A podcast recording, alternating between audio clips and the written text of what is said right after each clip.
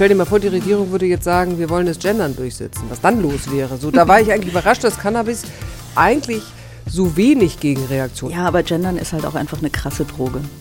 Frauen sind natürlich auch gar nicht die besseren Menschen, sie sind nur weniger häufig in Machtpositionen. Ja, das heißt, haben weniger, weniger Gelegenheit. Sie haben weniger Gelegenheit. Das heißt, gebt Frauen mehr Gelegenheit, korrupt zu werden. Das ja. ist unser eigentliches Anliegen im Feminismus.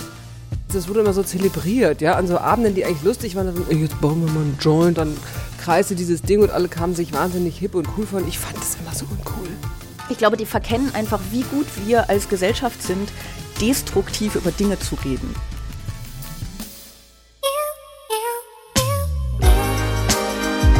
Extra 3. Bosettis Woche. Ich habe keine Befürchtung, dass es Stromausfall gibt. Weil es doch noch Reserven gibt, die man nutzen kann. Wir haben natürlich Cem Özdemir befolgt und haben also eine dreiwöchige Nahrungspalette da aufgebaut. Man hört ja immer nur, dass es im Endeffekt diesen Blackout gibt durch diese Stromschwankungen. Strom soll genug da sein, aber das sind reine Schwankungen im Netz. Und selbst wenn es mal passieren sollte, dann muss man halt mal eben auch mal eine Zeit ohne Strom. Guck mal, so wenig Panik. Hallo und herzlich willkommen zu Bosettis Woche, dem Extra 3 Podcast. Äh, mein Name ist Sarah Bosetti und äh, ich muss mich entschuldigen, letzte Woche gab es keinen Podcast. Ähm, es gab, ich glaube, man nennt das äh, Verzögerungen im Betriebsablauf und äh, mir haben viele Leute geschrieben und gefragt, äh, ob alles okay ist, weil es kein Podcast kam. Ich konnte nicht allen antworten. Es tut mir leid. Aber wir sind jetzt wieder da. Es ist alles gut und äh, heute sitzt eine Frau neben mir, die ihr alle kennt. Ihr kennt sie als mit Preisen überhäufte Journalistin. Ihr kennt ihn, äh, ihr kennt ihn. Sie ist in, diesem Moment zu einem Mann geworden. Äh, ihr kennt sie als Moderatorin von Panorama oder ihr kennt sie vielleicht auch einfach als Buchautorin. Hallo Anja Reschke. Hallo. Hi. Wie, wie ist es bei dir? Bist du, hast du Angst vor dem Blackout? Bist du vorbereitet? Ja, ich habe darüber nachgedacht, als ich all diese tatsächlich leicht panischen Meldungen las, habe ich gedacht, oh Gott, oh Gott, ich bin gar nicht panisch. Ich bin nicht vorbereitet. Ich finde es gut, dass wir uns vorbereiten. Ich finde es gut, da gibt es Menschen, die gucken, also ich finde das absolut in Ordnung, ja, dass das äh, überprüft wird. Ich weiß noch, wir hatten doch vor einem oder zwei Jahren, ähm, sollten doch mal alle Sirenen getestet werden und alle mhm. dachten, um 12 Uhr kommen mit Sirenen und nirgendwo waren Sirenen zu hören. Da das ich, war okay, das Beängstigende. Komisch. so. Also ich finde es gut, wenn sich Menschen darauf vorbereiten und uns darauf vorbereiten. Ich gerate aber jetzt nicht in so Panik. Also ist es irgendwie nicht, ich bin so ein bisschen fatalistisch, denke dann immer, es wird schon kommen, wie es kommt und irgendjemand wird sich. Ich habe dann großes Vertrauen in dieses Land, dass sich da tolle Leute gibt, die sich darum kümmern. Ja, ich habe das äh, aus dieser Umfrage, die wir da gerade gehört haben, auch so ein bisschen rausgehört, so ja, ach komm, wenn es so ist, ist es so. Ich finde das ja ganz schön. Ich glaube, dieser Effekt, den du gerade beschrieben hast, dieses, oh mein Gott, ich habe gar keine Panik, ich ja. muss Panik haben, den haben wahrscheinlich viele Leute einfach durch die Art und Weise, wie der, darüber äh, gesprochen wird. Also grundsätzlich gibt es ja diese Empfehlungen für, äh, vom, vom Bundesamt für Bevölkerungsschutz und Katastrophenhilfe, äh, wie viele Vorräte man zu Hause haben soll. Das ist aber ja nicht neu. Also das gibt es ja schon seit Jahren, das ist ja erstmal nichts Neues. Und immer wenn das mal erwähnt wird. Ich glaube, vor ein paar Jahren, vielleicht sogar in der Corona-Pandemie, vielleicht war es vorher, hat Angela Merkel das auch nochmal irgendwie gesagt und da haben sich auch wieder alle drüber lustig gemacht oder sind einkaufen gegangen, eins von beidem. Das ist ja eigentlich. Gut, wir haben ja Hamstern gelernt jetzt in der da, Corona. Das können wir. Also Mehl und Klopapier und also Sachen. Ja, wir haben jetzt sich unten hinzustellen, das haben wir geübt, würde ich sagen. Jetzt, genau, wir haben das geübt. Jetzt können wir es auch mit sinnvollen Dingen machen. Ja. Ne? Also Klopapier haben wir auf jeden Fall zu Hause. Wir könnten das jetzt auch mal mit Dingen machen, die man, die man, äh, die man auch wirklich braucht im Katastrophenfall. Aber es gibt ja schon so eine Art der Berichterstattung, die zum Teil wirklich so ein bisschen Panik schürt. Ne? Also ich habe was gelesen bei der Welt. Ich habe mir das aufgeschrieben, ähm, wo so ein, ich weiß nicht mehr, was der Titel des Artikels war, aber der Untertitel war, haben Sie mal überlegt, was ohne Strom aus Ihren Extre Exkrementen wird? Haben Sie ein Notfallkit? Schauen Sie Katastrophenfilme? Unsere Energieversorgungssysteme sind mittlerweile so fragil, dass es nicht viel braucht, um sie zu unterbrechen.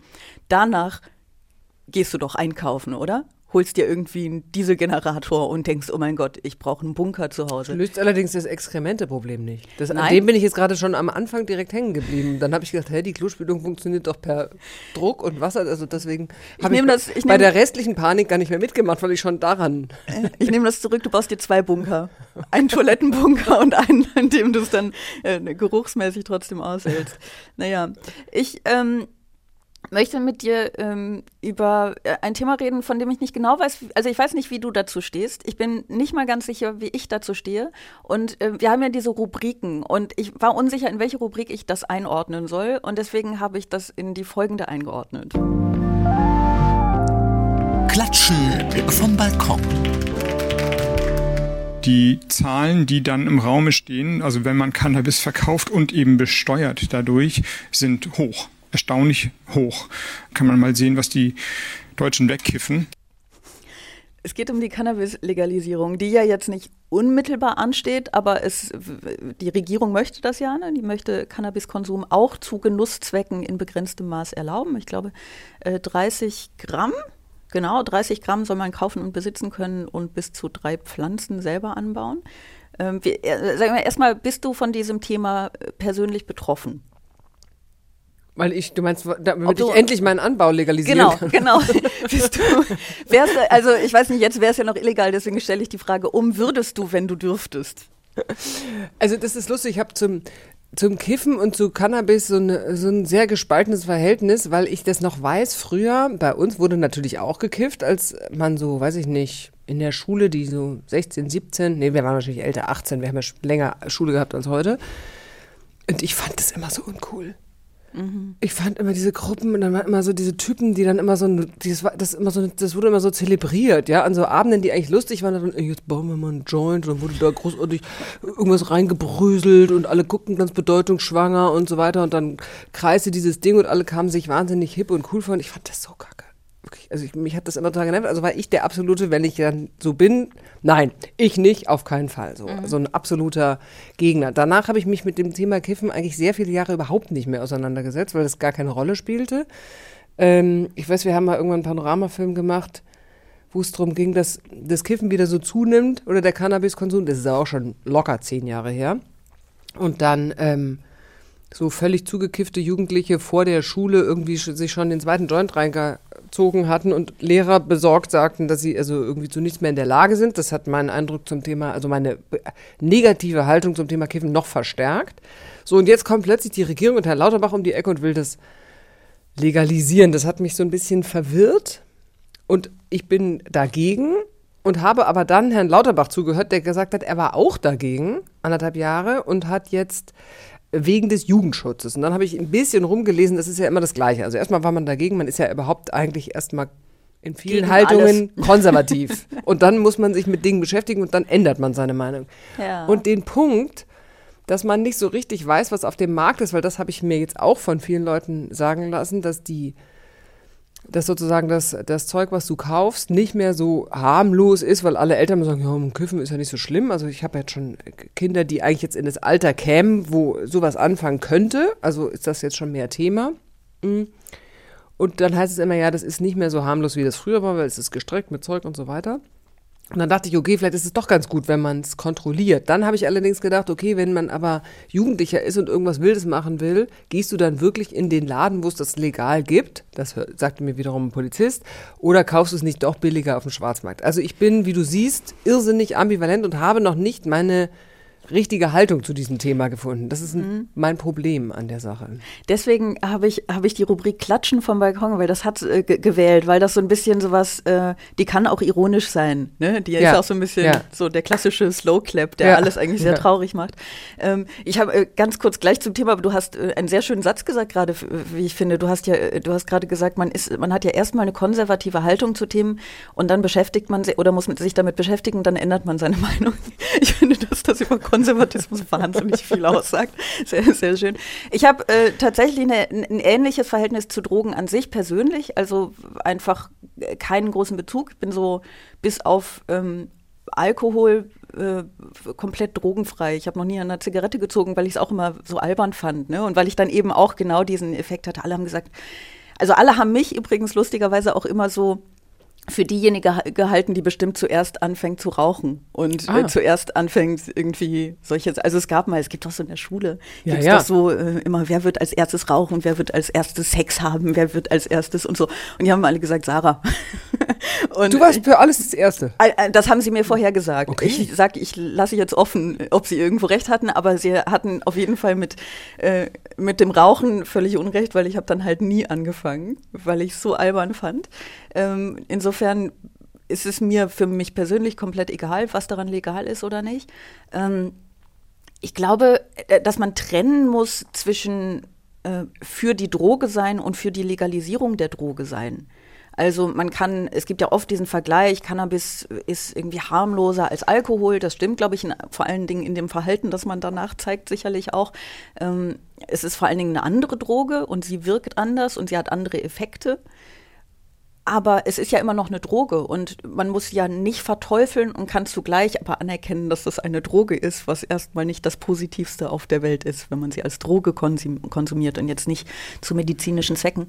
Ähm, Also sagen wir mal so, die Leute, ich weiß nicht, wie es bei dir ist, aber die Leute, die ich kenne, die eben, wie ich gerade beschrieben habe, früher in der Schule sehr viel gekifft haben, Ja. sind schon auch, das kann man ja jetzt retrospektiv sagen, ganz schöne Hänger geworden so im Leben. Ähm, ja, also da, das ist ja übrigens, weil du sagst, äh, Karl Lauterbach argumentiert mit Jugendschutz. Die Gegenseite argumentiert ja, Ja, auch mit genau. Jugendschutz. Ne? Also der äh, Thomas Fischbach, der Präsident des Berufsverbands der Kinder- und Jugendärzte, Ja. der ähm, mahnt genau, äh, dass das Gehirn bis zum 25. Lebensjahr, glaube ich, äh, noch nicht vollständig entwickelt ist und Ja. das eben einfach äh, bleibende Hirnschäden verursachen kann. Ähm, und die Frage ist deswegen für mich gar nicht so sehr, soll man kiffen oder nicht? Ich glaube, dass es gut ist, wenn Jugendliche nicht kiffen. Aber, Aber- wie Karl Lauterbach auch sagte, sie kiffen halt. So, egal was wir, halt. was wir machen, es ist halt da. So. Und es nimmt Wie zu. gehen wir also Genau. damit, wie gehen wir also damit Genau. um? Und da finde ich es dann auch äh, schwierig zu beurteilen, ähm, welchen Effekt das haben wird. Also eine Legalisierung verharmlost natürlich erstmal. Ähm, andererseits nimmt es den, dem Ganzen den Reiz des Verbotenen irgendwie auch. So, ähm, es ist schwierig, ne? Also schwierig über ein Thema zu reden, in dem wir uns einig sind, dass wir uns äh, beide uneinig sind mit uns selbst. Ja. Aber so, so ist es halt. Ich, ich finde nur da auch wieder so ein bisschen erschreckend, dass alle, die für ein für eine, eine, eine Zulassung sind oder für einen zumindest eine Einschränkung des Verbots, sage ich mal, dass die sofort irgendwie alle als Kiffer verschrien werden und als Leute, die irgendwie diese Droge verherrlichen oder verharmlosen. Ich tue das gar nicht. Ich finde nur, ähm, wenn sie da Aber hattest du den Eindruck? Ich hatte eher das Gefühl, ich fand es erstaunlich, weil als die Regierung, also das stand ja schon im ähm, Koalitionsvertrag, also eigentlich, dass die das vorhaben, ist jetzt keine News. Mhm. So, und das äh, war jetzt mal kurz in den Hintergrund gedrängt durch all die anderen Krisen, die da waren. Und ich dachte so irre, das ist gar nicht, nicht mal im Koaliz als es im Koalitionsvertrag kam, gar nicht so richtig diskutiert worden. Ich hätte jetzt gedacht, da gäbe es viel mehr Aufschrei. Also stell dir mal vor, die Regierung würde jetzt sagen, wir wollen das Gendern durchsetzen, was dann los wäre. So, da war ich eigentlich überrascht, dass Cannabis eigentlich so wenig Gegenreaktionen. Also es ist ja so ein bisschen, es plätschert so ein bisschen durch den, durch die Medien, aber nicht so richtig fett. Ja, aber Gendern ist halt auch einfach eine krasse Droge. Du, es ist einfach heftiger. Da, ist, da kommst du nie wieder Die von Auswirkungen sind auch sehr viel Diese, schlimmer. Auf jeden Fall, man stirbt eigentlich innerhalb von zwei Jahren die spätestens Gesellschaft, daran. oh Ja, Gott. man wird süchtig, es ist Ja. diese ganzen Genderleichen, die da draußen rumlaufen. es ist halt ein ernsthaftes Problem. Na, ich glaube, die Sache mit dem Gendern, das ist ein, ein bisschen ein unfairer Vergleich. Ja, ja, deswegen habe ich ihn gerade gewählt. Ich wollte ein bisschen Feuer da reinbringen. Ja, ja, ich recht. Es gibt also, es gibt wirklich, glaube ich, aktuell keine Debatte, die schlimmer ist als die übers Ja. Gendern. Die kannst du eigentlich, dieses, es ist jetzt so oft irgendwie instrumentalisiert worden und falsch besprochen worden und zu verbissen und zu schlimm. Aber soll ich dir, ich erzähle dir schnell ganz kurz Ja. ein. Peter Merseburger hat sehr lange Panorama moderiert und ist Mhm. im Prinzip für gerade die älteren Zuschauer die Figur, die Panorama hauptsächlich mitgeprägt hat. Der hat diese ganzen wilden Jahre mit Ali Schwarzer in, äh, als es ums Abtreibungsthema ging, also Paragraph 218, Mhm. diese ganzen RAF-Zeiten, das war alles unter Peter Merseburger. Und Peter Merseburger ist letztes Jahr gestorben, nee, dieses Jahr gestorben, aber äh, war wirklich lange sehr wach und auch noch immer bei uns. Den hatten wir jetzt interviewt letztes Jahr zum 60. Jubiläum von Panorama und dann hat er gesagt, in all den Zeiten, in denen er Panorama gemacht hat und all die vielen investigativen Berichte und Skandale, die wir aufgedeckt haben und Missstände und wenn wir Politikern gesagt haben, keine Ahnung, sie sind korrupt oder sonst was, war alles harmlos. Das, was am meisten und am schlimmsten und am größten äh, ähm, Reaktionen hervorgerufen hat, war immer, wenn wir Beiträge gemacht haben, die in irgendeiner Form das Patriarchat angegriffen haben. Ja. Dann habe ich nur gedacht, oh, so, da konntest du Umweltskandale und Korruptionsskandale in der Pfeife rauchen. Ja. Das ähm, kann ich mir leider vorstellen. Ich wünschte, ich wäre jetzt erstaunt. Wobei die Sache mit dem Patriarchat ja vielen von diesen anderen Dingen zugrunde liegt. Ne? Ja. Also die ganzen äh, Korruptionsskandale. Also nicht, dass Frauen das nicht wären äh, oder sein könnten. Nee, das haben wir ja Frauen, bei den Masken gerade. Beim Maskendeal gab es doch, die Tantler-Tochter hat doch auch Ja. Im großen Stil. Ich glaube aber, ähm, es ist ja, also ohne jetzt äh, zu sehr auf dieses Thema kommen zu wollen, aber Frauen sind natürlich auch gar nicht die besseren Menschen. Sie sind nur weniger häufig in Machtpositionen. Ja, Das heißt, haben weniger Gelegenheit. Sie haben weniger Gelegenheit. Das heißt, gebt Frauen mehr Gelegenheit, korrupt zu werden. Das Ja. ist unser eigentliches Anliegen im Feminismus. Das möchte ich als neue Definition Ja. des Feminismus auch irgendwie im, auf Wikipedia mindestens stehen haben. So, ähm, wo wir bei Themen sind, über die Leute sich sehr gerne aufregen, kommen wir mal zu folgendem. Neues vom Weltuntergang. Dieses Jahr haben wochenlang die Wälder gebrannt in der sächsischen Schweiz. Deutschlandweit sind die Flüsse ausgetrocknet. Und die Regierung handelt nicht. Wir steuern gerade auf den absoluten Klimakollaps zu. Wir bräuchten jetzt sofort einfachste Maßnahmen, die unser Leben schützen. Die Regierung tut es aber nicht. Deshalb müssen wir jetzt zu Aktionsformen greifen, die unangenehm sind, die aufrütteln und die Regierung unter Druck setzen. Stimmung. Lass uns, lass uns über den Weltuntergang reden. Ich habe mir äh, das gesagt, gedacht, dieses Neues vom Weltuntergang ist für mich mehr so, ein, so, eine, Be, so, ein, äh, so eine Begleitkategorie. Ne? Also wir begleiten den, wir begleiten fröhlich, freundlich den Weltuntergang, bis er denn dann kommt. Er ist ja schon ein bisschen da. Ähm, es haben, glaube ich, wirklich alle mitbekommen, oder? Das ist immerhin, das kann man sofort mal als was Positives vermerken. Es haben alle mitbekommen. Es ist gerade in Lebensmittel auf Gemälde zu werfen. Vor zwei Wochen waren das Aktivistinnen der Klimabewegung Just Stop Oil. Die haben, äh, die haben Tomatensuppe auf ein Van Gogh-Gemälde geschüttet, also eigentlich natürlich auf die Glasscheibe davor. Ähm, vor ein paar Tagen hat die letzte Generation Kartoffelbrei auf Monet geworfen. Also auf die Person, das wäre sehr schön. Nein, auf das Gemälde. Nein, auf die Glasscheibe davor eigentlich. Äh, Und gefühlt wird jetzt tatsächlich sehr viel darüber diskutiert. Ich habe ein bisschen das Gefühl, es wird über alles diskutiert, aber nicht über Klimaschutz. Also auch das ist, finde ich, ein, also ein echt schwieriges Thema, ne?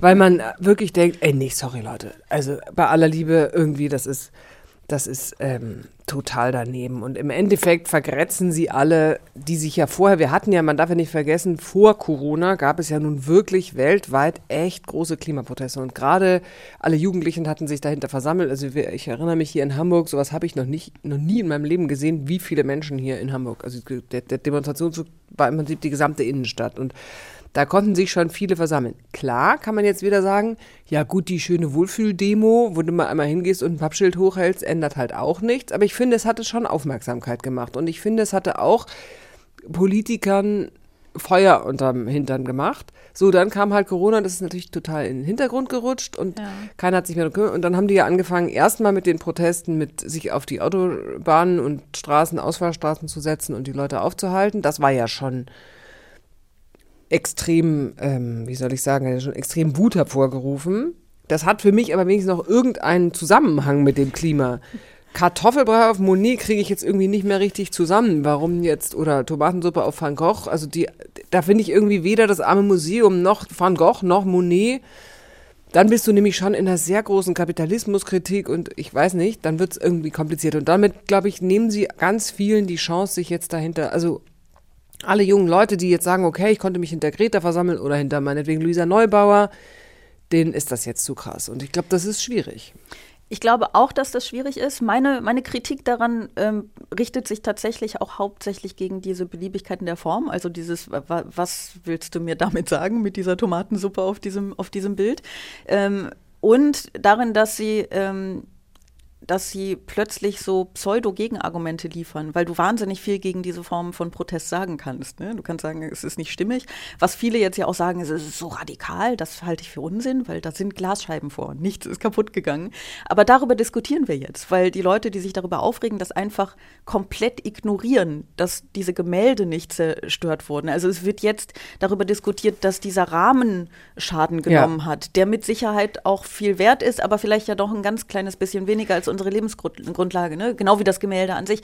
Ähm, Ja, nee, sag mal. Nee, weißt du, weißt du was jetzt, komme ich wieder zu meinem Satz, man fängt konservativ an und dann fängt man an nachzudenken. Ich will diese, diese Aktion überhaupt nicht, also es ist nicht mein Ding, ja, ich will die überhaupt nicht verteidigen oder gutheißen, weil ich das eigentlich damit nichts anfangen kann. Aber ich habe gestern einen interessanten Satz gelesen, weil du gerade sagtest, der Rahmen muss repariert werden und dann fünfstellige Summen und 4000 Euro. Ja gut, also gut, daran werden wir jetzt irgendwie auch nicht zugrunde gehen. Trotzdem ist es natürlich doof, weil es muss irgendjemand, ein armer Polizist muss diese Leute von der Wand lösen oder eine arme Reinigungs- oder Restauratorin muss jetzt diesen Kartoffelbreiter wieder abmachen. Aber ich habe gestern mal einen Satz gefunden, den hatte die äh, Direktorin des Barberini-Museums gesagt, ähm, wo ja äh, Monet hing, auf dem fast der Kartoffelbrei gelandet wäre.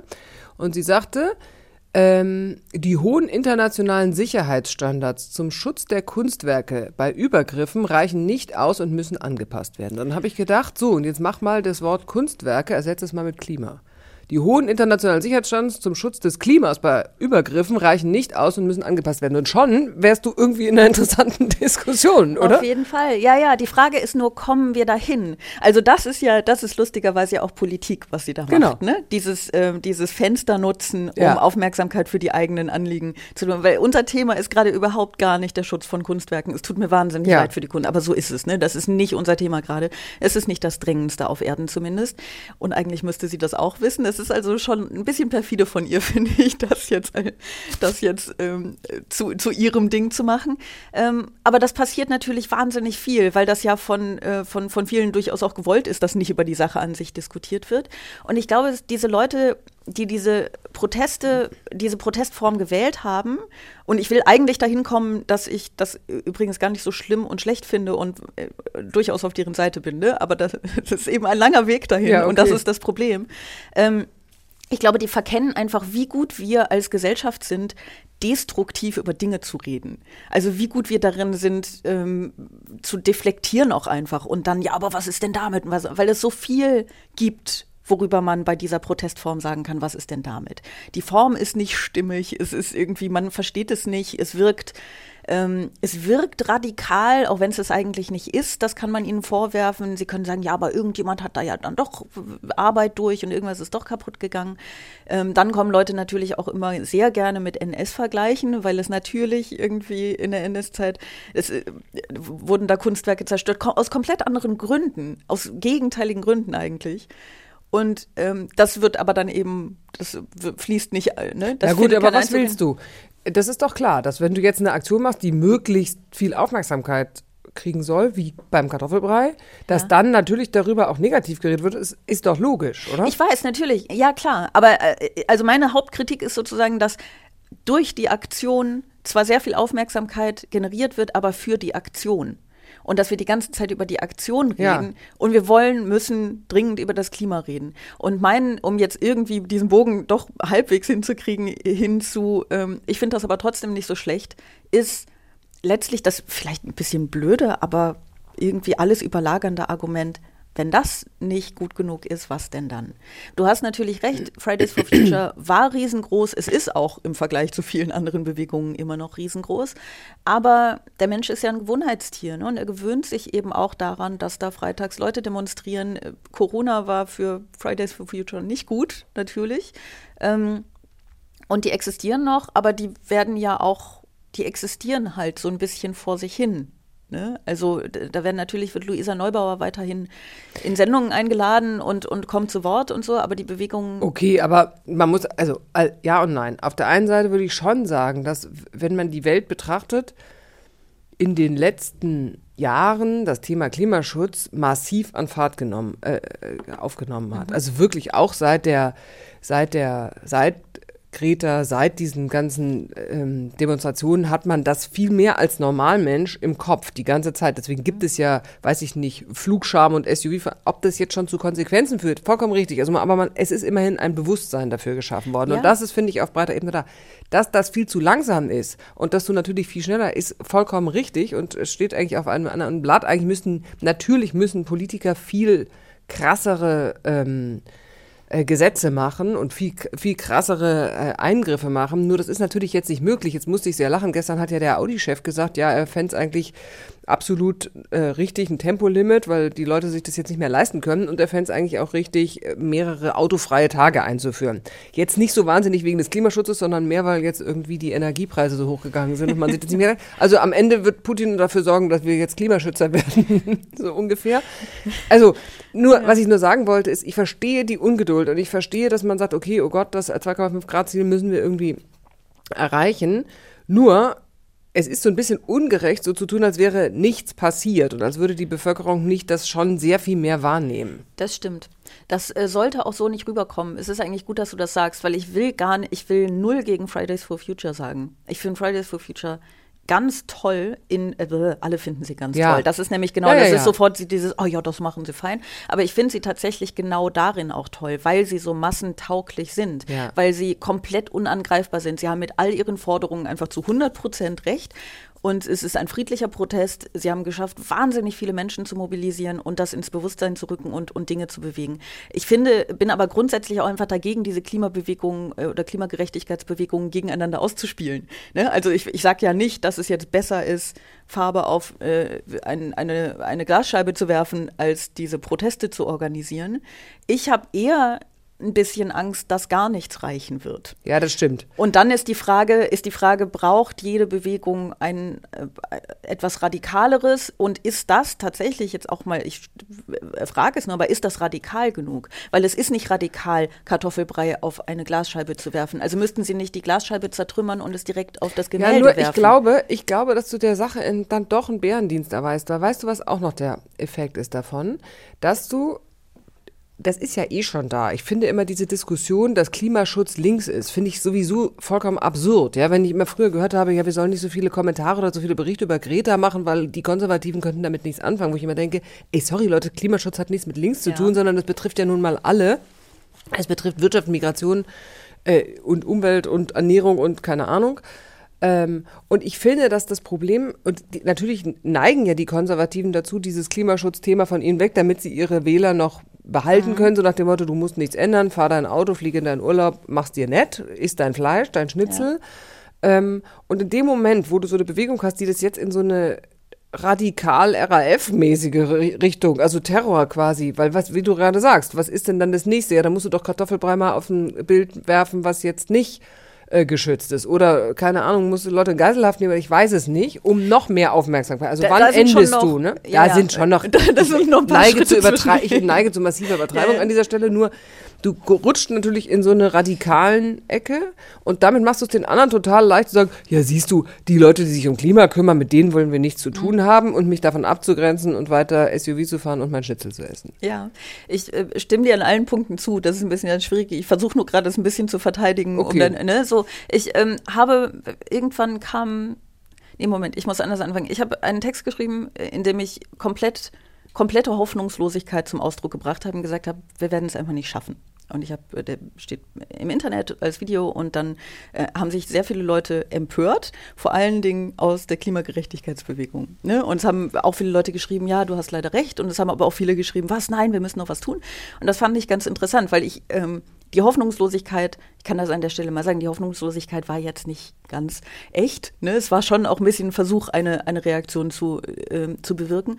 Äh, die kam auch. Und daraufhin kamen jetzt, äh, kommen äh, öfter mal Leute von Klimagerechtigkeitsbewegungen zu meinem Auftritt, um mir zu sagen, nein, doch, wir schaffen das, was ich sehr lustig finde. Und ich habe mich ähm, mit ein paar Leuten unterhalten, aus verschiedenen Gruppierungen. Da waren, äh, es gibt ja Extinction Rebellion und es gibt noch ähm, eine Gruppe, die heißt äh, Scientists Rebellion. Ja, die denen irgendwie äh, sich zugehörig fühlen oder dazu gehören, ich weiß nicht genau wie. Und die haben gesagt, ähm, was wir natürlich auch wollen, ist Diskursverschiebung. Und das fand ich interessant, weil grundsätzlich ist das, ich sage jetzt das ist ganz Böses, aber grundsätzlich ist das natürlich ähm, so eine AfD-Taktik irgendwas Krasses sagen, äh, damit das, was eigentlich auch schon krass, aber nicht ganz so krass ist, nicht mehr so krass wirkt. So. Ähm, und, oder machen in dem Fall. Und äh, das ist bei allen Populistinnen und Populisten, die das für, für, für schlechte Ziele einsetzen, natürlich wahnsinnig dramatisch, weil du immer weil, weil das den Diskurs nicht nur verschiebt, sondern meiner Meinung nach auch sehr viel, sehr verschlechtert. Aber äh, dann ist die Frage, ob ein Thema wie ähm, das Klima zu retten, also ein Anliegen wie das Klima zu retten, wie viele also welche, welche Mittel dieser Zweck heiligt. Also darfst du das, um was Gutes zu bewirken oder nicht? Nun ist es ja nicht so, dass die irgendwelche populistischen Phrasen raushauen. Also das geht ja nicht zu Lasten der, der Wahrheit, was sie machen. Das machen sie ja nicht. Ähm, aber die Aktion an sich ist so ein bisschen, ist so ein bisschen abgefahren. Ähm, aber sie wollen Diskursverschiebung. Also sie, sie, sie opfern sich sozusagen ein bisschen selber. Sie wissen, dass sie dafür gehasst werden. Sie wollen gar nicht dafür geliebt werden. Sie wollen nicht Mehrheiten generieren. Ähm, aber ist die Frage, die Frage ist, helfen solche Aktionen nicht zum Beispiel auch einer Bewegung wie Fridays for Future, weil dann Leute eventuell sich nicht vom Thema an sich abkehren, sondern sagen, diese Protestform finde ich äh, nicht gut, finde ich absurd, finde ich scheiße, finde ich ganz schlimm, wie auch immer. Aber die Sache an sich ist natürlich richtig, ah, Fridays for Future, hey, da könnten wir doch mal so. Weißt du, was ich meine?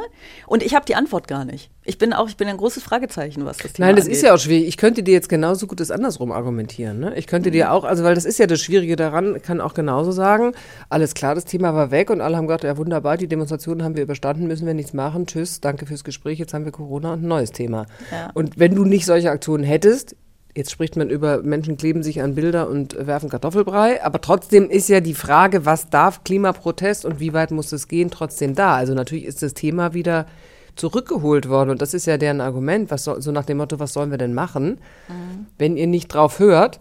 Aber die Frage, heiligt der Zweck die Mittel oder ähm, oder wie weit darf denn was gehen, ist ja das Problem aller Protestbewegungen immer gewesen. Ja, deswegen kam ich gerade mit RAF. Also natürlich ist die Studentenbewegung am Anfang ja auch und dann hat sich ein Teil radikal abgespalten und das geht dann eben zu weit. Und in dem Moment, wo Leib und Leben ähm, dann, das hat dann auch, das verselbstständigt dich dann insofern, dass man gar nicht mehr weiß, ob die Aktivisten eigentlich noch mit diesem Thema und mit diesem oberen Ziel verbunden sind oder ob nur noch der Protest sozusagen, der, der immer krassere aktivistische Protest, das äh, die Nahrung ist, um sich. Das frage ich mich allgemein bei, bei allen Menschen immer, warum sie Dinge tun, weil ähm, äh, Menschen haben ja die Neigung, nicht uneitel zu sein und manchmal definieren sie sich natürlich auch über das Dagegensein, über das Protestieren, wie auch immer. Davon werden auch, wird auch werden auch diese Gruppen nicht frei sein. So. Ähm, das stimmt. Ich möchte nur noch mal sagen, dass ich wirklich finde, die sind noch extrem weit Ja, ja. davon entfernt. Total. irgendwie, Nein, das äh, möchte ich auch an dieser Stelle auch sagen, weil sie werfen Kartoffelbrei auch nur auf Bilder, die noch eine Glasscheibe haben. Auch also von daher. noch. Ne? Ja, ja, genau. Ähm, genau. Insofern ist, ist es schwierig, aber du hast es gesagt, ne? Sie haben das Thema wieder hochgeholt, immerhin. Ich weiß nur nicht, ob wir denn dann irgendwann, bevor die Welt untergeht, auch wirklich dazu kommen, über das Thema zu reden oder ob wir bis dahin jetzt über Kartoffelbrei reden werden. Obwohl, ja nochmal, ich finde, wir reden viel über das Thema. Ich finde, wir reden sehr viel und ich glaube, das Wissen, nochmal, hat sich wirklich bei dem Normalbürger verzehnfacht. Die Frage ist nur, welche Handlungen folgen daraus? Und Ja. da ist natürlich immer noch, das merkst du ja auch, wie, wie haben wir gesehen, was wurde gerettet na, durch die Corona-Krise. Natürlich reden wir über den Flugverkehr, natürlich reden wir über die Autoindustrie in diesem Land. Und natürlich musst du auch fragen, was ist mit Fast Fashion, was ist mit, ähm, mit dem Fleischkonsum? Und da hat sich natürlich nichts geändert. Das sind alles Dinge, an denen man schon was ändern könnte. Und, wenn, so. und Ja. da, das, das ist irgendwie eigentlich, und das ist ja das große Problem, dass wir immer als alle normal Verbraucher immer den Eindruck haben, ja gut, also ob ich jetzt morgen Schnitzel esse oder nicht, ändert jetzt am Weltklima nichts, was ja auch stimmt. Natürlich ändert es am Weltklima nichts. Es ist ja eine Grundhaltung und ich glaube, du, du musst viel krasser, und das ist ja das, was sie eigentlich wollen, du musst als Regierung viel krassere Maßnahmen ergreifen, weil die, die Einzelnen in ihrem, ich sortiere die Joghurtbecher und äh, keine Ahnung, radel heute mal ins Büro, wird's nicht reißen. Ja, ich glaube aber, dass das, äh, also dass ein großer, ein großes Alleinstellungsmerkmal dieses Anliegens für einen Protest ist, ähm, dass es einfach für alle ein, so einen Zeitdruck gibt. Also du kannst ja irgendwie sagen, wenn wir jetzt, äh, wenn jetzt fürs Frauenwahlrecht demonstriert wird, ähm, dann ist es natürlich für, für sehr viele Frauen durchaus von Belang, ob das jetzt oder in zehn Jahren kommt. Aber die Welt geht nicht davon unter, wenn, sie, wenn das erst zehn Jahre später kommt. Das ist halt schon nochmal was anderes als Leute, die einfach ja auch, ist so völlig absurd, einfach auf die Realität hinweisen und auf eine, eine drohende, nahende und eigentlich schon, schon anwesende Katastrophe. Ähm, es bleibt so wenig Zeit. Es bleibt so wenig Zeit. Naja, aber die Sache mit der Aufmerksamkeit ist ähm, interessant, vor allen Dingen, weil die ja durchaus auch auf andere Themen zutrifft. Unterm Radar. Wir möchten, dass die Proteste in unserer Welt wahrnehmbar bleiben und unser gemeinsames Hinschauen Teil der internationalen Druckkulisse wird, die sich gerade vor allem im Netz formiert. Deswegen verschenken wir unsere Instagram-Reichweite und Aufmerksamkeit an die beiden Damen, die ihr gerade kennengelernt habt. Und zwar für immer. Lass uns über den Iran sprechen. Ich weiß nicht, ob du äh, das gestern mitbekommen hast, deswegen weiß ich nicht, ob du das, was wir gerade gehört haben, einordnen kannst. Ähm, das waren äh, Joko und Klaas, die gestern äh, 15 Minuten auf ProSieben über das äh, äh Thema Iran, äh, die Proteste im Iran gesprochen haben. Ähm, dazu kommen wir gleich. Wir haben, ähm, also dieser Tod von Gina Massa Amini ist 40 Tage her und da sind Zehntausende, man weiß, also es ist ja schwierig mit Informationen aus dem Iran gerade, ne? aber es gab Videos von einer wirklich komplett verstopften großen Straße. Menschen sind mhm. ähm, gepilgert zu ihrem Grab, Zehntausende, und haben protestiert. Ähm, und also wir haben mehrfach schon über dieses Thema gesprochen. Ich bin da so ein bisschen Nein, ich stelle dir erst eine Frage. Ich bin da so ein bisschen emotionalisiert, was das Thema angeht. Aber ich, äh, macht dieses Thema, äh, diese Proteste der Frauen im Iran, macht das mit dir als Mensch was anderes als als Journalistin? Naja, also der, es geht ja damit los, dass alles, was ich lese und alles, was ich ähm, wahrnehme über den Iran und diese über Jahrzehnte dauernde Ungerechtigkeit den Frauen gegenüber, also Ungerechtigkeit ist ein viel zu harmloses Wort, Unterdrückung, natürlich mit mir als Frau auch was macht. Also mhm. das halte ich ja, so wie wir jetzt hier über Feminismus reden, natürlich halte ich das überhaupt nicht aus, schon nur die Tatsache, dass dort ein Mann, weiß ich nicht, die Stimme eines Mannes vor Gericht doppelt so viel wert ist wie die einer Frau, um nur mal was äh, Banales dazu sagen. Und natürlich ist die Vorstellung, dass du in einem Land lebst, in dem du dich nicht anziehen kannst, wie du willst, indem, indem die ähm, Sittenpolizei dich festnimmt, weil dein, dein Kopftuch verrutscht ist, unerträglich. Und wenn du jetzt hörst, was mit diesen Menschen passiert, macht das natürlich, das sind immer Sachen, die einen wahnsinnig berühren. Das ist auch wahnsinnig schwer darüber, da kann man ja Journalismus und Persönlichkeit gar nicht trennen. Mhm. So, also was willst du denn da jetzt für die andere Seite für Argumente finden? Ja, nee, das ist halt Gesetz und deswegen ist es auch in Ordnung und hätte sich halt das Kopftuch ordentlich hingezogen. So, das wird ja dann schwierig. Also ja, das macht ganz viel mit einem und ähm, ich, ich finde es auch gut, dass jetzt überall wie, wie Joko und Klaas das machen oder Caroline das gemacht hat, auch aktivistische, wie soll ich sagen, aktivistische Aktionen kommen, um auf dieses Thema aufmerksam zu machen und um das mhm. oben zu halten. Das wäre nicht mein Weg, ja. Das ist, finde ich, als Journalistin schwierig, aber ich finde das schon in Ordnung bei dieser Sache. Ah, das ist aber nämlich genau, da, da wollte ich hin mit dieser Frage, weil ich nämlich auch, ich bin irgendwie seit Wochen in diesem Thema drin und das ist auch, ähm, ich, ich habe irgendwie immer versucht, so Beiträge dazu zu machen und aber eben in den sozialen Netzwerken alles auch zu teilen, Reels zu teilen und so. Und es ist schwierig, journalistisch aufbereitete, gesicherte und äh, gut recherchierte Informationen zu bekommen, was natürlich in der Natur der Sache liegt, wenn da das Internet gedrosselt wird. Ähm, das heißt, es bestand sehr viel darin, tatsächlich einfach Videos zu teilen von Leuten, die da irgendwie Handyvideos gedreht haben und so. Ähm, und dann haben mir immer wieder Leute geschrieben, ne, die äh, irgendwie äh, iranische Wurzeln haben, noch Familie da haben. Und die waren so dankbar dafür, dass überhaupt das ja. ähm, in, versucht wird, weiterhin ins Bewusstsein der Menschen zu bringen. Und das ist ja an, an sich schon empörend, ne, dass, dass, dass die so dankbar sein müssen für so wenig. Ähm, deswegen habe ich mich wahnsinnig gefreut, zuerst ja über die Sendung, ähm, über die Kebekus-Show, die, die das gemacht hat, und über Joko und Klaas gestern auch. Sie haben mit zwei ähm, iranischen Aktivistinnen gesprochen in der Show und haben dann ihnen ihre Instagram-Kanäle, das sind zusammen zwei Millionen Follower, geschenkt. Für immer also nicht geliehen, nicht gesagt, ach, wir teilen immer mal was, sondern all ihre Inhalte gelöscht und gesagt, so ab jetzt werdet ihr auf diesen Kanälen von diesen Frauen, weil die es eh besser können als wir, informiert.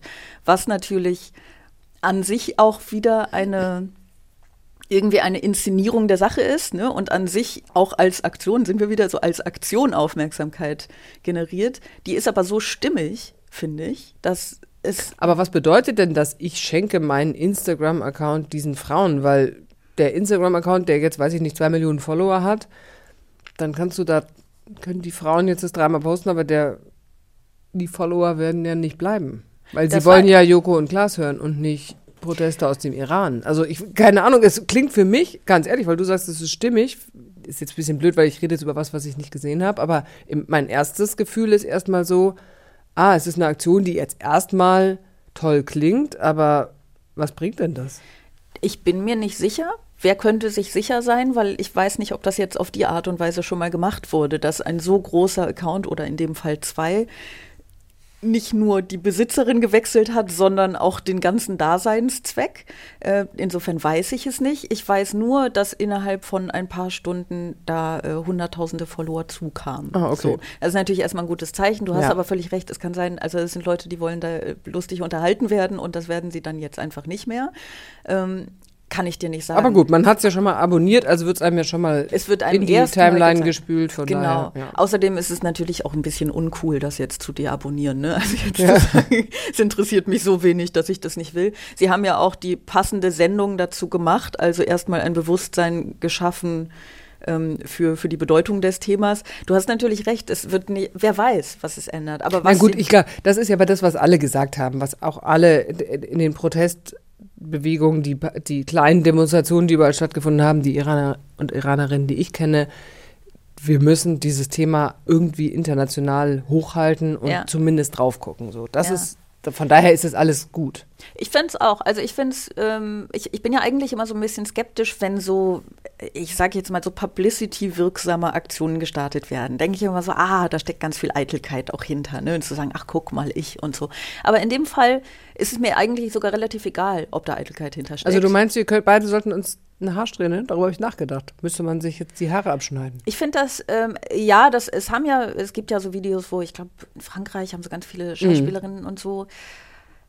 Ich bin, ähm, das würde uns ja jetzt gar nicht wirklich was kosten, ne?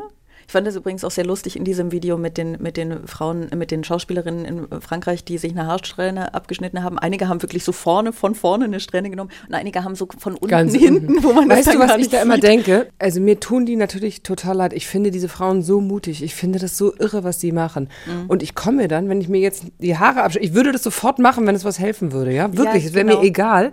Aber ich komme mir so blöd vor. Ich privilegierte, in meinem Deutschland sitzende Ja. weiße Frau, die irgendwie eben nicht unterdrückt wird in diesem Maße. Und dann würde ich jetzt eine Haarstelle, ja, okay.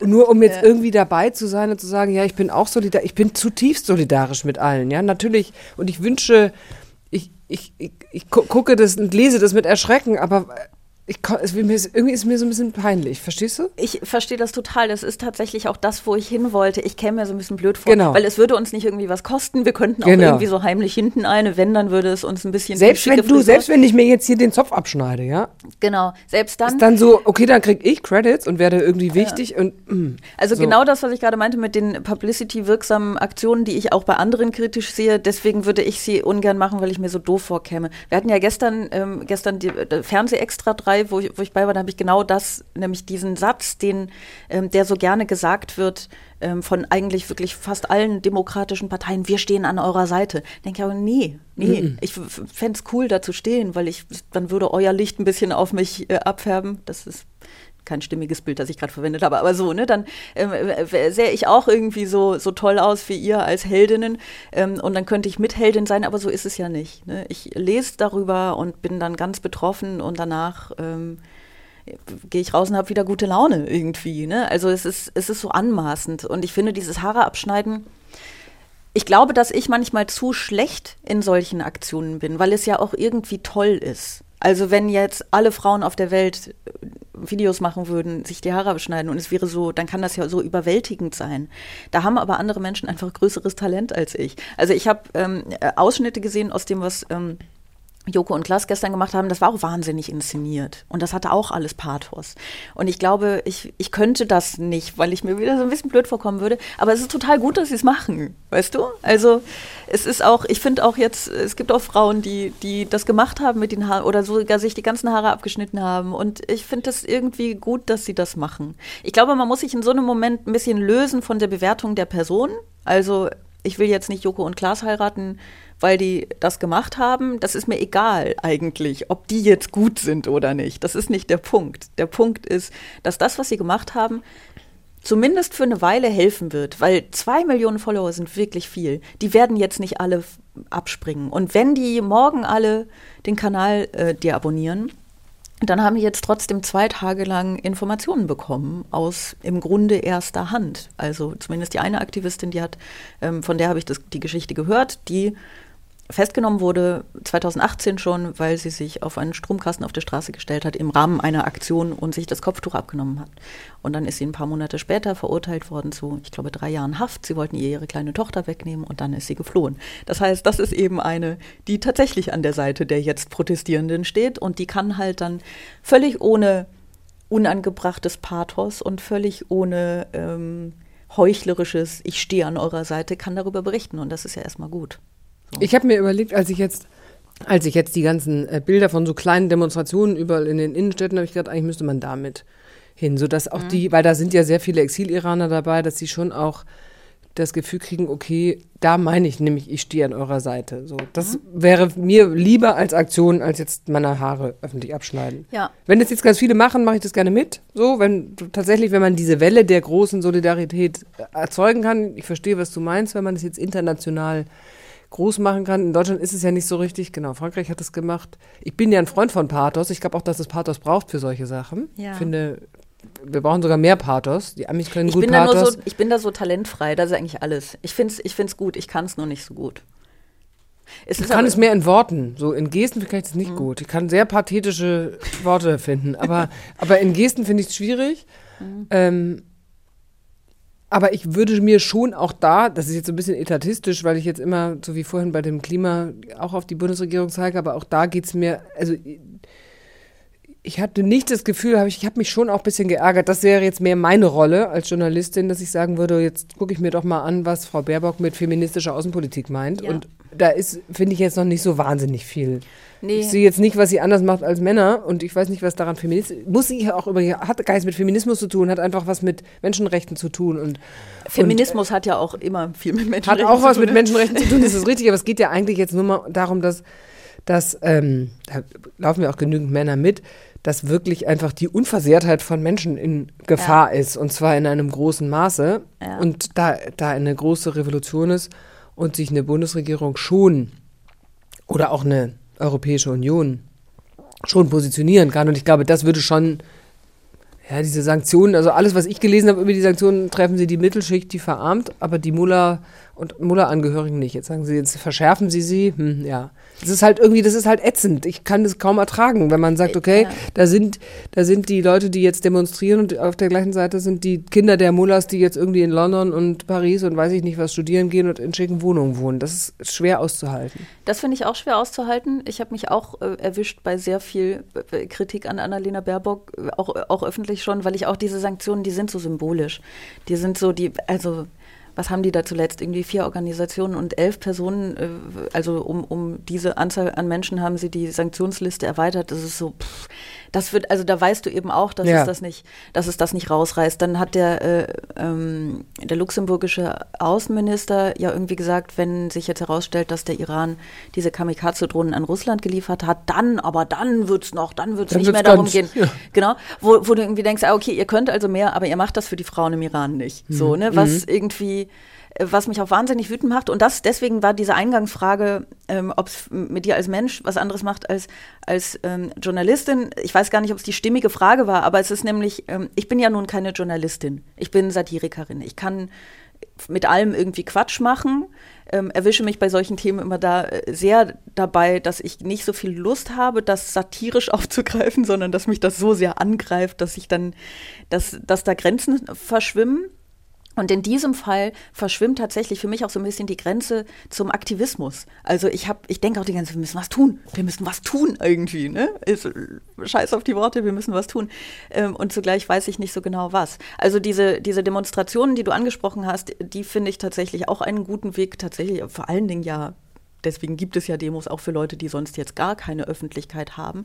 Und weil man da wirklich analog neben diesen Leuten steht, die davon Naja, man kennt sind. ja auch diese Demos, die sind ja oft in diesen Fußgängerzonen, das sind dann immer nur so ein paar Hanseln, so die auf Unrecht in Syrien oder im Iran oder so aufmerksam machen und das ist eigentlich total schade. Ja. Und jetzt gerade ist der Moment, wo man sagt, okay, nee, die könnten Support vertragen, Ja, finde ich ich. möchte aber äh, einmal anmerken, dass zumindest in Berlin, von Berlin weiß ich das, da waren, glaube ich, 80.000 Leute. Ja, jetzt, aber ich Ja. meine, die Demos gegen den Iran haben ja nicht erst jetzt angefangen, sondern Ja. dieses Mullah-Regime ist ja schon länger da. Genau, aber ich meine, wenn du sagst, jetzt könnte man mal, jetzt passiert es eben auch Ja, schon. Ne? ja. Also da, man kann ja auch ein bisschen Lob, so wie du sagst, das Bewusstsein für äh, Klimawandel Das, und so, ist, äh, da, da ist schon was. Ähm, das heißt, ich weiß aber aktuell nicht, wann die nächste, äh, ob es eine, es wird bestimmt noch mehr Demos geben, auch in den großen Städten und in den kleinen. Das heißt, informiert euch, geht ihr, dann geht dahin, guck mal, das war Aktivismus. das war ein Aufruf zum, äh, zum Das hast jetzt du gemacht als Satirikerin und nicht ich als Journalistin, weil das ja.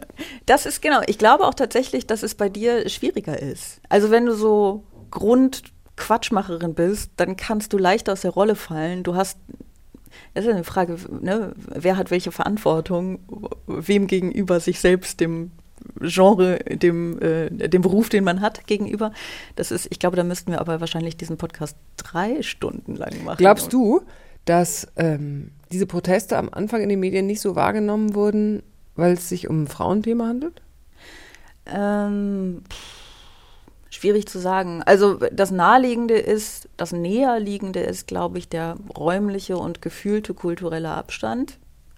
Ich finde, dass es ein Frauen, also ich finde es eigentlich, nein, anders. Ich finde es total erstaunlich, dass es nicht mehr wahrgenommen wurde von Anfang an, weil ich es so so klar finde. Mhm. Also häufig ist es, glaube ich, wirklich, wenn die Leute das Gefühl haben, ah, es ist mir alles so ein bisschen fremd, da kann ich mich nicht so reindenken. Aber das Anliegen dieser Frauen und auch der Männer, also es geht natürlich um mehr als das Kopftuch, aber es geht Ja. ja, auch wirklich konkret um das Kopftuch. Dieses Anliegen ist so klar und so nachvollziehbar und wir sind da, wo die hinwollen. Ne? Also nicht räumlich, sondern in der Freiheit. So.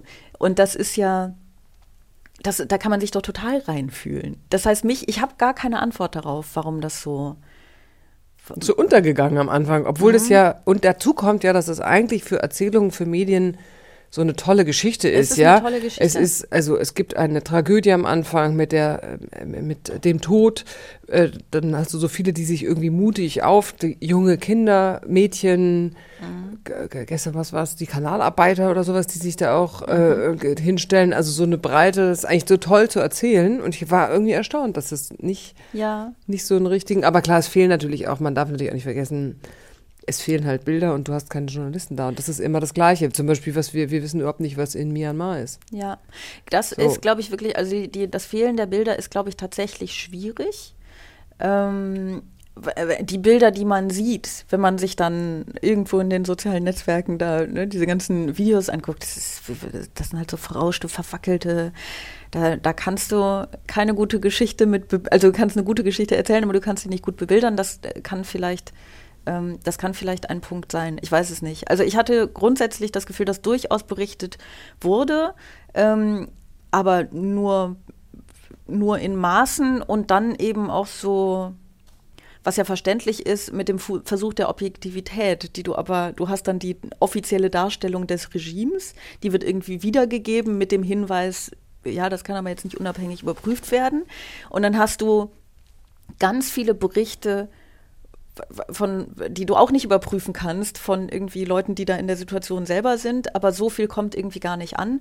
Und dann ist die Frage, also was, was mich tatsächlich auch, wir kommen dann gleich zum nächsten Thema, aber was, was mich auch so ein bisschen beschäftigt hat, ist, ähm, ich habe gedacht, ich will was darüber machen, habe dann, ähm, ich mache ja diese ZDF-Reihe, Bosetti will reden, dann habe ich irgendwie eine Folge darüber gemacht. Und dann habe ich das ja aber erzählt. Und machst du dann die nächste Woche wieder darüber? Es ist, es ist ja erstmal kein monothematisches Format, so irgendwie. Und ähm, dann habe ich immer versucht, das immer wieder irgendwie aufzubringen und zumindest in den sozialen Netzwerken zu teilen. Und wenn ich jetzt in anderen Sendungen war, zum Beispiel bei Extra 3 gestern, so das dann nochmal aufzubringen. Ähm, aber du musst natürlich in diesem in, in, in der Form, in der du dich, du musst ja auch neue Dinge erzählen können. Und das ist nicht so leicht. Und das ist eine Befürchtung, die ich zum Beispiel habe, dass jetzt, die hatte ich aber schon, ähm, als das eine Kebekus-Show war, weil das groß war. Also wenn ich was in meinem Format mache, dann hat das nicht zur Folge, dass andere das nicht mehr machen, weil es Mhm. nicht groß genug dafür Mhm. ist. Aber wenn es einmal in einer der großen, ähm, eigentlich lustigen Shows drin war, gibt es eben die Befürchtung dass, oder die, dass, die Gefahr, dass die anderen Shows sagen, ja, okay, die hatten jetzt das, machen wir was anderes. Joko und Klaas haben es trotzdem gemacht. Aber ich weiß nicht, vielleicht ist das jetzt eine, sind das jetzt Worte, für die ich mich morgen schämen werde, aber ich kann mir vorstellen, dass Böhmermann es jetzt nicht macht. Weil mit dem, was ich irgendwie auch verstehe, ne? also keine, keine ernsthafte Kritik daran, weil ich verstehe es, weil er vielleicht dann auch das Gefühl hat mit seinem Team, ah nee, das wurde ja jetzt gesagt. Und auch Joko und Klaas werden das nicht nächste Woche wieder machen. Und die Kebekus-Show wird es auch nicht nächste Woche wieder machen. Und ich werde es eventuell auch nicht nächste Woche wieder machen. Wer weiß, ne? Weil ich muss ja auch was aber gut, das ist ja das Gleiche, dass dieses Schicksal erleiden ja alle Themen, die nicht heute da und morgen weg sind. Das ist ja, ja, das Gleiche wie mit dem Klima oder das ist ja das Gleiche wie mit, weiß ich nicht, dem Pflegekräftemangel oder dem, der Ausbeutung von Pflegekräften. Das sind all diese Themen, die über Jahre sich nicht verändern oder die, unsere Bildungsmisere. Habe ich auch schon 2500 ja. Beiträge drüber gemacht. Aber äh, es ist lustig, dass du das mit einem Aber einleitest, weil das ist kein Aber. Es ist genau das ist das Problem all dieser Themen und ich könnte mir vorstellen, das ist auch das Problem dieses Themas und dieses Konflikts wird. Und ich bin wirklich keine, keine Expertin für irgendwas, grundsätzlich immer. Aber ähm, ich habe jetzt sehr häufig gelesen, dass was, was benötigt wird, neben Unterstützung aus der wirklich breiten Bevölkerung im Iran, ist Ausdauer das geht nicht von einem Tag auf den anderen. Und ich habe diese Theorie ja schon häufiger geäußert, dass wir alle als Menschheit alle Krisen bewältigen könnten, wenn sie nur zwei Wochen dauern würden. Ja. Aber das Blöde ist, dass die meisten Krisen ja nicht nur zwei Wochen dauern. Und das eben auch. Da verlieren wir irgendwann die Lust dran. Genau. Und wir werden ähm, auch die Lust daran verlieren und dann sind sie halt wieder auf sich gestellt. Und ich weiß nicht, ob sie dann so eine große Chance haben. Das ist jetzt ein bisschen. Äh, nicht so ein schöner Abschluss dieses Themas, aber das Gefahr, die, die Gefahr besteht, aber gleichzeitig sind das, also ich meine, da waren einfach zehn, trotz Verbote, trotz Gefahr, waren da zehntausende Leute gestern auf der Straße und sind zu diesem Grab gepilgert und ähm, haben sehr deutlich gezeigt, dass diese Proteste alles andere als vorbei sind. Das heißt, wir können vielleicht ähm, diesen Themenblock gar nicht mit so, so viel Depri beschließen, sondern überhaupt nicht, Hoffnung. sondern total, also nochmal, am Ende ist es ja sowieso das Land, was das schaffen. Also wir können ja. es ja nur von außen nur supporten und berichten, aber ja. das muss ja, und da ist ja wirklich was extrem in Bewegung ja. geraten. Und ich habe alles, was ich so gelesen habe, ist schon, dass der, dass das System sozusagen so druckvoll oder so hart reagiert, weil der Druck so groß ist und weil das ja. extrem angegriffen ist. Und das ist denen schon klar, dass das, also dem Mullah-Regime schon klar, dass es jetzt, dass es wirklich ernst ist, ne? Ja, so. die bibbern. Ja. Ist es nicht schön? So, das ist eben das Gute. Ja, das ist das Schöne. Sag doch mal was Nettes über Jetzt kommen wir zu einem ernsten Thema, zu einem wirklich deprimierenden Thema. Sag doch mal was Nettes über die Zeitumstellung. Ah, ich freue mich immer, wenn ich eine Stunde mehr habe. das fällt dir so leicht. Und warte mal, wann hast du eine Stunde mehr? Jetzt. Wirklich? Jetzt am Wochenende, jetzt am Wochenende wird ja die Zeit umgestellt. Wird die jetzt vor? Zurück. Du willst mich jetzt verunsichern, ne? Ich, ich hatte mir das so gemerkt. Ich hatte mir das so gemerkt, dass jetzt, doch, doch, wir haben, äh, wir haben hab jetzt. Keine Ahnung. Ähm, wir haben jetzt eine Stunde mehr. Also man hat natürlich immer die gleichen Stunden, aber wir haben die, Wann hat man eine Stunde mehr, wenn die Zeit zurückgestellt wird, wird? Warte, lass mich kurz nachdenken. ähm, okay, insgesamt ist das Thema Zeitumstellung Schwachsinn, wissen wir beide, aber wenn man um 7 Uhr morgens aufstehen muss und die Uhr wird auf 6 gestellt, hast du eine, eine Stunde, Stunde mehr. mehr. Das heißt, das ist, was am Wochenende passiert, ja? Ja. Es wird um 3 Gut, Uhr, ist immerhin, gestellt. Am Ende ist es für mich egal, weil ich sowieso immer zur gleichen Zeit aufwache. Dann mache ich halt ja. jetzt dann nicht um auf der Uhr stehen sieben auf, sondern auf der Uhr stehen sechs. Aber Ach, ich habe dann so? eine Stunde. Ja, ja, ich bin, bin aber meine, man hat ja seine innere Uhr, aber dann ja. das toll war, dann hat der Tag noch mehr Zeit. Verstehe. Okay, du konntest tatsächlich was Positives darüber sagen. Leute scheinen der. Ähm, ich finde auch die andersrum gar nicht. Ich finde es interessant. Aber, also, okay. Grund, drunter, es ist Schwachsinn. Natürlich ja. ist es vollkommener Irrsinn, weil es ein wahnsinniger Aufwand ist. Und auch für den Biorhythmus, finde ich, merkt man das schon immer. Dass man ja. immer denkt, so bis man drin ist, hat man es ein bisschen. Aber jetzt so am Wochenende eine Stunde länger freut man sich drauf. Wie so ein kleines Vorweihnachtsgeschenk. Ja, lustig. Es gibt ja wirklich Studien, die sagen, dass, ähm, dass es tatsächlich gesundheitliche Auswirkungen hat. Ne? Ja. Also, dass irgendwie um 5% das Herzinfarktrisiko steigert und ähm, dass es halt eben genau diesen Schlaf- und Wachrhythmus stört. Und trotzdem ist nur irgendwie ein Drittel der Menschen in Deutschland äh, glaubt, dass das negative Auswirkungen auf, es ist auch wieder so ein schönes, also auf die, auf die eigene Gesundheit hat. Ähm, und das ist so ein, das ist wieder so eine schöne Dis Diskrepanz zwischen dem, was die Studien sagen und dem, was, was die Menschen fühlen. Naja, am Wochenende ist Zeitumstellung. Wir, wir müssen das, es wird irgendwas, wird mit den Uhren passieren. Ich habe keine Ahnung. Es wird 6 Uhr sein, wenn eigentlich 7 Uhr ist und ihr werdet dann hoffentlich schlafen. Es ist Sonntag. Schläfst du am Wochenende auch nicht länger? Ich bin ein, äh, ein wenig und äh, wenig Schlafer und Frühaufsteher. Oh Gott. Ich bin, Schon mein ganzes Leben lang. Ah, Wirklich. ich Also ich, auch, ich gehe spät ins Bett und war, stehe früh. Also es gibt ja, ich stehe, gehe spät, spät ins Bett und stehe früh auf. Ich schlafe wirklich wenig. Ich auch, aber unfreiwillig. Also wenn ich könnte, wenn ich nicht, wenn ich wenn ich könnte, dann war. Also früher war es so, äh, acht Stunden Schlaf muss schon auf jeden Fall sein, äh, lieber neun. Und jetzt bin ich echt froh, wenn ich sechs Stunden Schlaf kriege. Aber das ist mehr so. Ja, so, als, als man so Teenager war, da haben ja so viele, keine Ahnung, ihrem Abitur entgegengeschlafen, hatte ich immer das Gefühl. und wenn dann Wochenende war und die Leute dann sind dann um eins aufgestanden, da war ich seit sieben Uhr, hätte ich schon an See fahren können. Das macht mich verrückt, ja. Wahnsinn. Das ist ja überhaupt, also schrecklich, dieses, bis die dann mal aus den Gängen kamen, ja. Der halbe Dreiviertel, ich krieg so schlechte Laune, wenn es irgendwie am Samstag dann schon mittags ist und das ist nichts, das macht mich so aggressiv. Ich bin überhaupt nicht, deswegen ist diese, deswegen freue ich mich so über diese Zeitumstellung, weil ich habe tatsächlich eine Stunde mehr und ich mache so gerne, mir reicht immer die ganzen Stunden in so einem Tag nicht für, für all die Sachen, die ich gerne machen will. Anja Reschke. Unerträglich. Die Frau, die keinen Schlaf braucht. Es ist ein Wunder. Es ist ein Wunder. Und es ist auch irgendwie ein schöner und gar nicht so deprimierender Abschluss äh, für den Podcast heute. Aber es ist ja noch nicht ganz vorbei, denn wir haben ja noch das hier. Eine letzte Frage. Die Idee ist, ich stelle dir eine Frage und du stellst mir eine Frage. Möchtest du anfangen oder soll ich? Du. Okay. Endlich hat mal jemand eine richtige Meinung dazu. Sonst war es immer, nee, ach nee, wie du möchtest, nee, kein Problem. Immer diese Höflichkeit, so ist viel besser. Meine Frage an dich ist, was willst du mit deiner Arbeit? Mm, Erkenntnis. Ich möchte gerne, dass Menschen sich Gedanken machen. Ich möchte, dass Menschen da sitzen und sich das anhören und vielleicht, so wie ich vorhin gesagt hatte im Podcast, man ist ja erstmal irgendwie, es ist ja einfacher, irgendwie ganz schnell eine Meinung zu irgendwas zu haben und zu sagen, ich bin irgendwie erstmal dagegen oder ich finde das nicht gut oder so. Also, weil man, wie gesagt, ich behaupte, dass der Mensch eigentlich ursprünglich konservativ ist. Und wenn ich es schaffe, mit meiner Arbeit dem einen oder anderen nur noch mal einen Gedanken oder eine Perspektive mitzugeben, wo er sagt, ah, interessant, habe ich noch nicht so drüber nachgedacht. Und das tue ich mal mit dazu, um mir eine Meinung zu bilden oder eine Haltung äh, dazu zu finden. Dann hätte ich total viel gewonnen. Der Ah, muss ja. sie nicht ändern, er muss es nur annehmen. Das würde mich, Ja, dann ja. bin ich happy. Okay, das ist schön, weil das wäre meine Nachfolgefrage gewesen, inwiefern hilft man denn den Menschen beim Denken? Also das ist ja immer, ich, ich möchte ja auch sehr gerne die Leute dazu bringen, selber nachzudenken. Aber das sagen ja, es sagen ja grundsätzlich Menschen sehr gerne von sich selbst, dass sie selber denken. Ja, es ist ja ein, äh, so gerade in dieser, in dieser ganzen äh, Querdenkenbewegung gibt es ja auch ganz viele, die sich selber Denker nennen und so, äh, die aber überraschenderweise ganz häufig alle dasselbe sagen. Es ist, es ist äh, Surprise, ich weiß auch nicht, wie das kommt.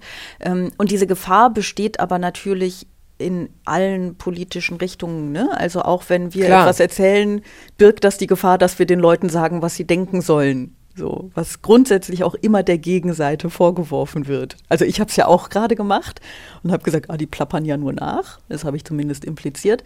Und das wird mir auch vorgeworfen, oh, die will ja nur, die will ja hier das Meinungsmache und so.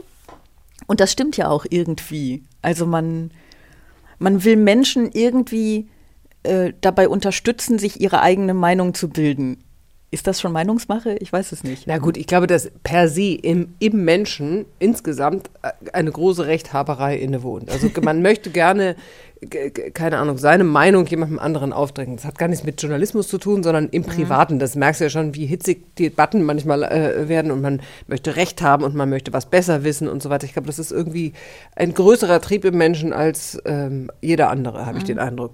So, und was aber trotzdem, wo ich sagen würde, okay, für mich als Journalistin würde das reichen, wenn man einfach nur eine Offenheit hat, weil es ist ja so ein Geschenk, dass wir so viele Informationen haben können. Ja, das muss man sich ja immer noch mal klar machen, dass wir in einer Welt leben, in der du alle Meinungen und Informationen austauschen kannst, ohne dass sie verboten sind, unterdrückt werden. Wir haben vorhin über Iran, über China, alle, alle großen Diktaturen leben so, dass sie, oder leben es so, dass du eben das nicht kannst. Und dieses Privileg zu sagen, ah cool, ich kann mir die Meinung mal anhören, ich muss sie mir ja nicht zu eigen machen. Aber ich kann mir ja dieses Argument mal, klar, wenn wir über die Kartoffelbrei werfenden ähm, ähm, Aktionisten, äh, Aktivisten reden, dann kann man auch unterschiedliche Meinungen haben. Aber es ist interessant, sich mal einmal anzuhören, warum machen sie das? Ich kann Mhm. trotzdem meiner Meinung bleiben. Und das ist, wenn ich das dazugeben kann, das finde ich, finde ich gut. Ja, ich glaube, die Leute regen sich nicht so sehr darüber auf, dass sie das Gefühl haben, du möchtest ihnen jetzt sagen, was sie zu denken haben. Ich habe immer das Gefühl, die Leute regen sich auf, weil dann auch, also in meinem Fall jetzt, dass, dass dann auch Leute meiner Meinung sind und sie das Gefühl haben, das sind sie nur, weil ich denen gesagt habe, was sie denken sollen. Also das, das, da, da habe ich immer so das Gefühl, es ist so ein, sie haben gar nicht Angst, dass ihre eigene Meinung manipuliert wird, weil sie sich in der Regel Stark genug fühlen. Genau, das ja. ist ja auch in vielen Fällen so. Das ist ja gar nicht so, als wenn jetzt irgendwie alle Dummen würden sich für klug halten, sondern also von sich selber denkt man ja immer so, ach, ich werde nicht manipuliert.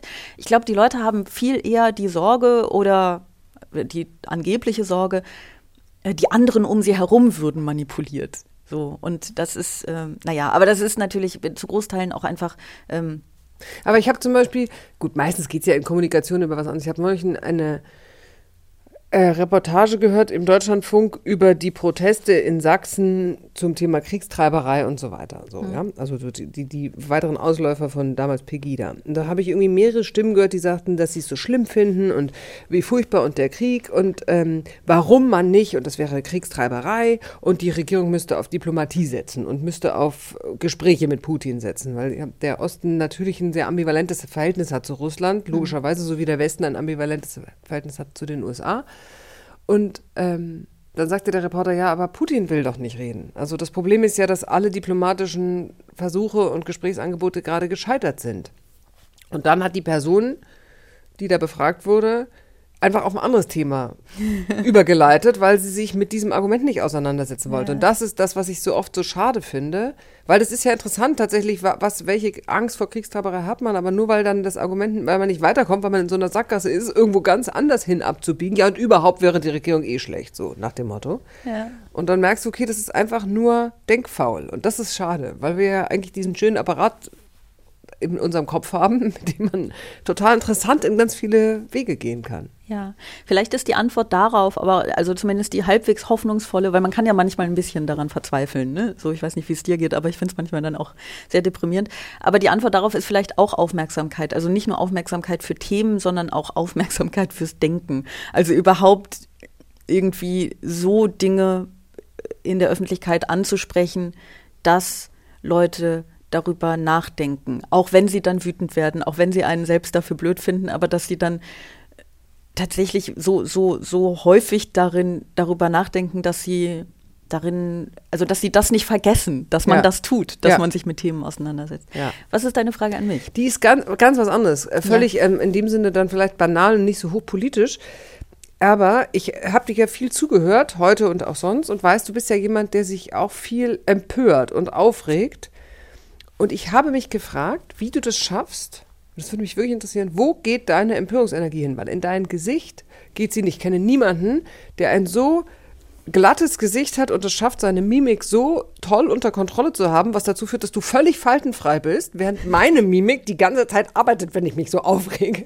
Frage mich also, wo geht die deine Empörungsenergie hin? Das ist lustig, meinst du in meinem Körper? Ich, we- keine Ahnung, vielleicht, ich weiß nicht, vielleicht ommst du sie auch weg, aber es würde mich wirklich, ich möchte dieses Geheimrezept gerne wissen. Ah, hu. Das ist schwierig zu sagen. Also ich weiß gar nicht. Ich glaube, ich doch, ich empöre mich schon. Ich bin, ich bin irgendwie zugleich unfassbar emotional und total verkopft. Und ich meine das durchaus beides im negativen Sinne auch. Also das ist nicht immer, das ist nicht immer gut für mich. Ich bin äh, grundsätzlich ja, ähm, also es wird ja sehr gerne ein ähm, werden ja irgendwie Rationalität und Emotionalität äh, einander gegenübergestellt, als würden sie sich ausschließen. Das halte ich für absoluten Unsinn. Also man wird ja nicht dumm, wenn man emotional wird, sondern Emotionalität ist ja der, der Kern von vielem, wenn nicht allem und, und durchaus auch notwendig. Ähm, und ich habe aber da so ein merkwürdiges Verhältnis zwischen Kopf und Herz. Also ich glaube, mein, mein Herz pumpt es in den Kopf, wo ich versuche, es irgendwie zu zu begreifen, nein, zu begreifen. Ich muss immer so, ich, ich, ich glaube, ich muss viel begreifen und auch durchaus anderen begreiflich machen. Also ich will mich ja auch gar nicht freisprechen von einem gewissen äh, Mitteilungsdrang, sonst würde ich ja diesen, diesen Job auch nicht machen. Ähm, und mir hilft es wahnsinnig, ähm, so dieses Gefühl, Dinge irgendwie aufzubröseln und zu verstehen. Und dann hilft es sehr, das Gefühl, damit auch verstanden zu werden. Also das, das ist der gar nicht so dieser, dieser bewusste Schritt, ich möchte diesen Beruf machen, um das und das zu um, Aber um du das das kannst zu dein. Gesicht in Pokerface lassen. Das Mein Gesicht siehst du immer an, immer. Ja. Ob ich das gerade gut oder schlecht finde, ob ich jetzt mich amüsiere oder nicht. Das Und mir nicht. Das ist lustig, das, Das- ist nicht bewusst. Das ist, also ich bin keine, ich bin, glaube ich, jetzt nicht die große Schauspielerin. Ich, ich denke nicht, oh, jetzt äh, lasse ich mein Gesicht nicht sprechen, sondern es ist einfach, es ist einfach, weißt du, dieses ganze Botox. Ja, ne, das macht, ich verstehe. wird dir das übrigens auch, weil das äh, schreiben manchmal Leute unter Videos, oh, Botox-Face und so. Und ich denke, mir, ist das jetzt ein Kompliment? Weil wenn du jetzt gar nicht Mir hatte mal ein, darüber ich mich bist, dann Mir hatte mal ein älterer Herr, man saß an der zittrigen Handschrift, hat einen Brief geschrieben, da schrieb, nun auch Sie, Frau Reschke, Ausrufezeichen. Mussten Sie sich auch Ihre Lippen aufspritzen? Und ich dachte, hä, ich habe mir noch, wie kommt er denn jetzt da drauf? So, ja. Na- Nach Frau so und so und Frau Anne Will und Frau bla bla bla, nun auch Sie, das sieht entsetzlich aus, lassen Sie das bitte sein. Wo ich dachte, also in jeglicher Hinsicht fand ich diesen Brief interessant, weil A, sind meine Lippen nicht aufgespritzt? B, selbst wenn ich täte, hat er gar kein Recht zu Natürlich sagen, dass ich, das nicht, dass ich das nicht machen darf. Ja? Du musst da irgendwie was raussaugen lassen C, jetzt. der guckt also eine Sendung wie Panorama und das Einzige, was ihm danach einfällt, ist, bitte spritzen Sie sich nicht die Lippen auf. Interessant. Ja, und er schreibt auch noch. Und man hat eine Brief, also es war ein handschriftlicher Brief mit Post und Briefmarke und zum Briefkasten getragen und 85 Cent draufgeklebt oder 80 damals. Irre, oder? Ja, total. Also das ist wirklich, das, das ist ja sowieso ein Phänomen, dass Leute, du kannst eigentlich sagen, was du willst Ja. und nachher sagen die, ähm, äh, irgendwie nachher sagen die, oh, das ist aber ein gewagter Ausschnitt. Und man denkt so, wa Was? warum? Was ist los?